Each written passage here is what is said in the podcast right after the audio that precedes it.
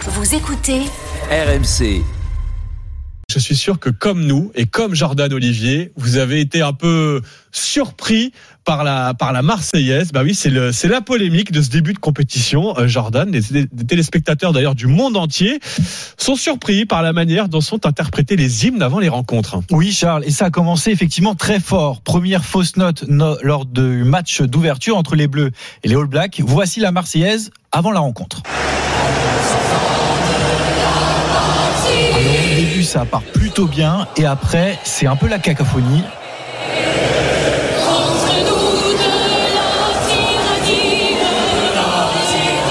Vous avez cru que c'était un bug du son de votre télé à ce moment-là ou vous aviez tout de suite compris? Ah bah non, moi j'ai été surpris. Je sais pas, Rally, vous étiez devant la télé, vous avez compris cette Marseillaise là?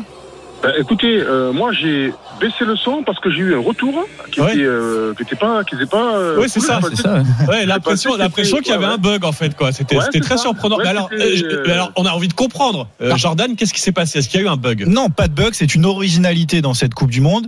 Pas de bande son pour diffuser les hymnes dans les stades, pas d'orchestre non plus. Place à la chorale. Il s'agit de chœurs composés d'élèves scolarisés du CM1 à la terminale. C'est une initiative qui a été lancée par le comité d'organisation et les ministères de la Culture et de l'Éducation nationale. Oui, et cette initiative, on va le dire clairement, ça, ça, ça plaît pas à tout le monde. Euh, pas qu'en France d'ailleurs, effectivement. Les Italiens également se sont plaints de la manière dont leur hymne a été interprété. On a donc envoyé nos reporters demander à des supporters ce qu'ils pensaient de cette initiative. C'est beaucoup trop aigu, on n'entend rien et personne ne peut chanter dessus, c'est une catastrophe. Les hymnes sont incroyables et ça m'a pas, pour moi, c'est normal. Ouais, enfin c'est, c'est, oui, c'est très mitigé quoi les réactions Jordan. hein. C'est vrai, mais je pense qu'il faut être indulgent. L'initiative a le mérite d'être originale. Et quel souvenir pour ces gamins chanter devant des milliers bah, de d'accord. spectateurs, des millions de téléspectateurs. Et de toute façon, ils ne pourront jamais faire pire que ce monsieur.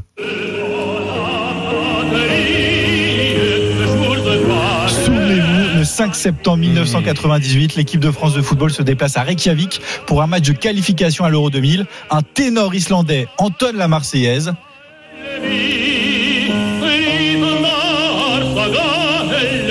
Ce qui provoque un, un fou rire de certains joueurs, notamment Oui. Fabien Barthez et Bichente Lizarazu. Franchement, c'est c'est savoureux. Oui, de voir les joueurs retenir. Oui, mais alors là, c'était bon. C'était un match, bon, pas euh, amical, mais un France-Islande de foot. euh, C'était bon. Mais là, on parle de la Coupe du Monde de rugby. Je sais pas si on peut se permettre d'avoir des, supporters euh, qui râlent dans le monde entier. Les- Les enfants sont pas en cause. Hein.